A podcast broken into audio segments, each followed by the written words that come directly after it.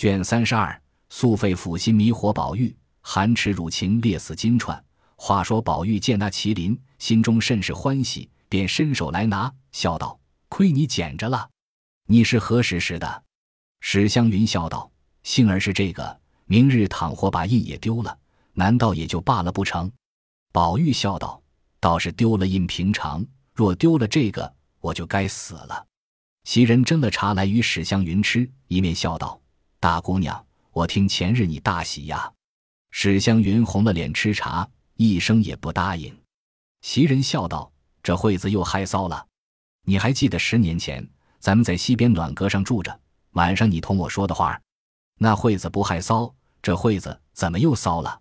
史湘云笑道：“你还说呢？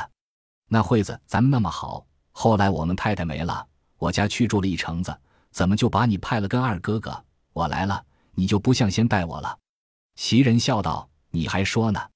先姐姐长，姐姐短，哄着我替你梳头洗脸，做这个弄那个。如今大了，就拿出小姐的款来。你既拿小姐的款，我怎么敢亲近呢？”史湘云道：“阿弥陀佛，冤枉冤哉！我要这样，就立刻死了。你瞧瞧，这么大热天，我来了，必定赶来先瞧瞧你。你不信？”你问吕儿，我在家时时刻刻，那一回不念你几声？话犹未了，袭人和宝玉都劝道：“说完话，你又认真了，还是这么性急。”史湘云道：“你不说你的话阉人，倒说人性急。”一面说，一面打开手帕子，将戒指递与袭人。袭人感谢不尽，阴笑道：“你前日送你姐姐们的，我已得了；今日你亲自又送来。”可见是没忘了我，指这个就使出你来了。戒指能值多少？可见你的心真。史湘云道：“是谁给你的？”袭人道：“是宝姑娘给我的。”湘云叹道：“我只当林姐姐送你的，原来是宝姐姐给了你。我天天在家里想着，这些姐姐们再没一个比宝姐姐好的。可惜我们不是一个娘养的。我但凡有这么个亲姐姐，就是没了父母。”也没妨碍的，说着眼圈就红了。宝玉道：“爸爸爸，不用提起这个话了。”史湘云道：“提这个便怎么？我知道你的心病，恐怕你的林妹妹听见，又称我赞了宝姐姐了。可是为这个不是？”袭人在旁嗤的一笑，说道：“云姑娘，你如今大了，越发心直嘴快了。”宝玉笑道：“我说你们这几个人难说话。”果然不错，史湘云道：“好哥哥，你不必说话，叫我恶心，只会在我跟前说话。见了你林妹妹，又不知怎么好了。”袭人道：“且别说完话，正有一件事要求你呢。”史湘云便问：“什么事？”袭人道：“有一双鞋扣了电芯子，我这两日身上不好，不得做，你可有功夫替我做做？”史湘云道：“这又奇了。”你家放着这些巧人不算，还有什么针线上的、裁剪上的？怎么叫我做起来？你的活计叫人做，谁好意思不做呢？袭人笑道：“你又糊涂了，你难道不知道我们这屋里的针线是不要那些针线上的人做的？”史湘云听了，便知是宝玉的鞋，阴笑道：“既这么说，我就替你做做罢。只是一件，你的我才做，别人的我可不能。”袭人笑道：“又来了，我是个什么儿，就敢烦你做鞋了？实告诉你，可不是我的，你别管是谁的，横竖我领情就是了。”史湘云道：“论理，你的东西也不知烦我做了多少，今日我倒不做的缘故，你必定也知道。”袭人道：“我倒也不知道。”史湘云冷笑道：“前日我听见把我做的扇套拿着和人家比，赌气又搅了。”我早就听见了，你还瞒我？这会子又叫我做，我成了你们奴才了。宝玉忙笑道：“前日的那事本不知是你做的。”袭人也笑道：“他本不知是你做的，是我哄他的话，说是新进外头有个会做活的，扎的绝出奇的好花，我叫他们拿了一个扇套试试看好不好，他就信了，拿出去给这个瞧那个看的，不知怎么又惹恼了那一位，搅了两段。”回来他还叫赶着做去，我才说了是你做的，他后悔的什么似的。史湘云道：“这月发奇了。”林姑娘也犯不上生气，她既会剪，就叫她做。袭人道：“她可不做呢，饶这么着，老太太还怕她劳碌着了。”大夫又说：“好生静养才好，谁还肯烦她做呢？”旧年好一年的功夫，做了个香袋儿，今年半年还没见拿针线呢。正说着，有人来回说：“兴隆街的大爷来了，老爷叫二爷出去会。”宝玉听了，便知贾雨村来了，心中好不自在。袭人忙去拿衣服，宝玉一面蹬着靴子，一面抱怨道：“有老爷和他坐着就罢了，回回定要见我。”史湘云一边摇着扇子，笑道。自然你能会宾接客，老爷才叫你出去呢。宝玉道：“那里是老爷，都是他自己要请我见的。”湘云笑道：“主雅客来请，自然你有些惊动他的好处，他才要回你。”宝玉道：“爸爸，我也不称雅，俗中又俗的一个俗人，并不愿同这些人往来。”湘云笑道：“还是这个情形，改不了。如今大了。”你就不愿读书去考举人进士的，也该常会会这些为官做宰的，谈讲谈讲那些仕途经济的学问，也好将来应酬书武，日后也有个朋友。没见你成年节，只在我们队里搅些什么？宝玉听了，道：“姑娘，请别的屋里坐坐，我这里仔细腌了你知经济学问的人。”袭人道：“姑娘快别说这话，上回也是宝姑娘也说过一回。”她也不管人脸上过得去过不去，她就咳了一声，拿起脚来走了。这李宝姑娘的话也没说完，见她走了，登时羞得脸通红，说有不是，不说有不是。幸而是宝姑娘，那要是林姑娘，不知又闹得怎么样，哭得怎么样呢？提起这些话来，宝姑娘叫人敬重，自己过了一会子去了。我倒过不去，只当她恼了，谁知过后还是照旧一样。真真是有涵养、心地宽大的，谁知这一个反倒同他生分了。那林姑娘见他赌气不理，他后来不知赔多少不是呢。宝玉道：“林姑娘从来说过这些混账话不曾？若她也说过这些混账话，我早和她生分了。”袭人和湘云都点头笑道：“这原是混账话。原来林黛玉知道史湘云在这里，宝玉一定又赶来说麒麟的缘故。”因心下忖度着，近日宝玉弄来的外传野史，多半才子佳人，都因小巧玩物上撮合，或有鸳鸯，或有凤凰，或玉环金佩，或娇帕鸾绦，皆有小物儿遂终身之愿。今忽见宝玉亦有麒麟，便恐借此生喜，同史湘云也做出那些风流家事来，因而悄悄走来，见机行事，以察二人之意。不想刚走来。正听见史湘云说经济一事，宝玉又说林妹妹不说这样混账话，若说这话，我也同她生分了。林黛玉听了这话，不觉又喜又惊，又悲又叹。所喜者，果然自己眼力不错，素日认他是个知己，果然是个知己。所惊者，他在人前一片私心称扬于我，其亲热厚密，竟不必嫌疑。所叹者，你既为我知知己。自然，我亦可为你的知己。既你我为知己，则又何必有金玉之论呢？既有金玉之论，也该你我有之，又何必来议宝钗呢？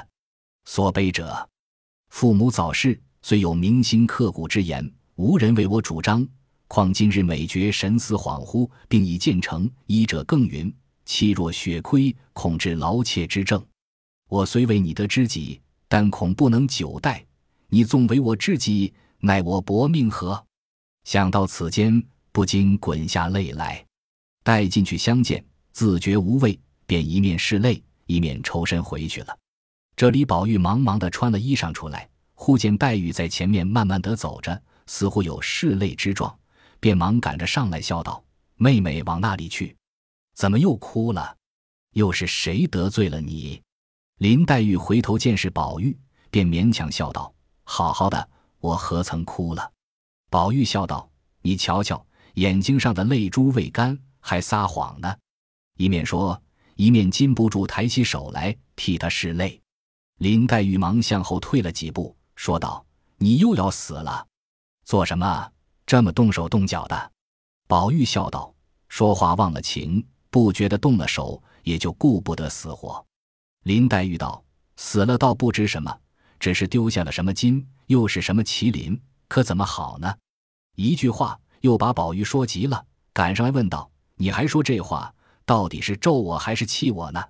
林黛玉见问，方想起前日的事来，遂自悔自己又说造次了，忙笑道：“你别着急，我原说错了。这有什么？金都叠包起来，急得一脸汗。”一面说，一面禁不住近前伸手替他拭面上的汗。宝玉瞅了半天，方说道：“你放心。”黛玉听了。怔了半天，说道：“我有什么不放心？我不明白你这话，你倒说说，怎么放心不放心？”宝玉叹了一口气，问道：“你果然不明白这话？难道我素日在你身上的心都用错了？连你的意思若体贴不着，就难怪你天天为我生气了。”林黛玉道：“果然我不明白放心不放心的话。”宝玉点头叹道：“好妹妹。”你别哄我，果然不明白这话。不但我素日之意白用了，且连你素日待我之意也都辜负了。你皆因多是不放心的缘故，才弄了一身的病。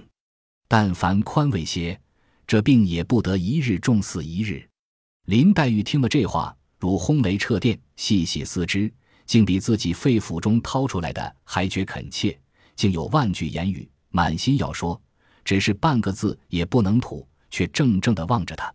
此时宝玉心中有万句言辞，不知一时从那一句说起，却也怔怔地望着黛玉。两个人怔了半天，林黛玉只咳了一声，两眼不觉滚下泪来，回身便要走。宝玉忙上前拉住道：“好妹妹，且略站住，我说一句话再走。”黛玉一面拭泪，一面将手推开，说道：“有什么可说的？你的话我都知道了。”口里说着。却头也不回，竟去了。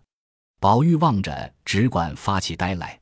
原来方才出来慌忙，不曾带的扇子。袭人怕他热，忙拿了扇子赶来送与他。忽抬头见了林黛玉和他站着，一时黛玉走了，他还站着不动，因而赶上来说道：“你也不带了扇子去，亏我看见，赶了送来。”宝玉出了神，见袭人和他说话，并未看出是何人来，便一把拉住，说道：“好妹妹。”我的这心事从来也不敢说，今日我胆大说出来，死也甘心。我为你也弄了一身的病，在这里又不敢告诉人，只好挨着。等你的病好了，只怕我的病才得好呢。睡里梦里也忘不了你。袭人听了，吓得惊疑不止，只叫神天菩萨坑死我了，便推他道：“这是那里的话，敢是中了邪？还不快去！”宝玉一时醒过来。方知是袭人送扇，宝玉羞得满面紫胀，夺了扇子便抽身的跑了。这里袭人见他去了，自思方才之言一定是因林黛玉而起。如此看来，将来难免不才之事，令人可惊可畏。想到此间，也不觉怔怔的滴下泪来，心下暗度如何处置，方能免此丑祸。正才一间，忽有宝钗从那里走来，笑道：“大毒日头地下。”出什么神？袭人见问，忙笑道：“那两个圈儿打架，倒也好玩，我就看住了。”宝钗道：“宝兄弟这会子穿了衣服，忙忙的那里去了？我才看见走过去，倒要叫住问他呢。他如今说话越发没了经纬，我故此没叫他，由他过去罢。”袭人道：“老爷叫他出去。”宝钗听了，忙说道：“哎呦，这么黄天暑热的，叫他做什么？”别是想起什么来，生了气，叫他出去教训一场吧。袭人笑道：“不是这个，想是有课要会。”宝钗笑道：“这个课也没意思，这么热天，不在家里凉快，还跑些什么？”袭人笑道：“你可说吗？”宝钗因儿问道：“云丫头在你们家做什么呢？”袭人笑道：“才说了一会子闲话，你瞧我前日粘的那双鞋子，明日求他做去。”宝钗听见这话，便两边回头看无人来往，笑道：“你这么个明白人，怎么一时半刻的就不会体谅人情？我近来看着云姑娘的神情，风里言风里雨的，听起来在家里一点点做不得主。他们家嫌费用大，竟不用那些针线上的人，差不多的东西都是他们娘们动手。为什么这几次他来了，他和我说话，见没人在跟前，他就说家里累得很。我再问他两句家常过日子的话，他就连眼圈都红了，嘴里含含糊糊，带说不说的。想起刑警，自然从小没爹娘的苦，我看他也不觉得伤起心来。袭人见说这话，将手一拍，道：“是了，是了。怪到上月我求他打十根蝴蝶结子，过了那些日子，才打发人送来，还说这是粗打的，且在别处将就使吧，要匀净的，等明日来住着，再好生打罢。如今听姑娘这话，想来我们求他，他不好推辞，不知他在家里怎么三更半夜的做呢？可是我也糊涂了，早知道是这样，我也不该求他的。”宝钗道。上次他告诉我说，在家里做活做到三更天，若是替别人做一点半点，他家的那些奶奶太太们还不受用呢。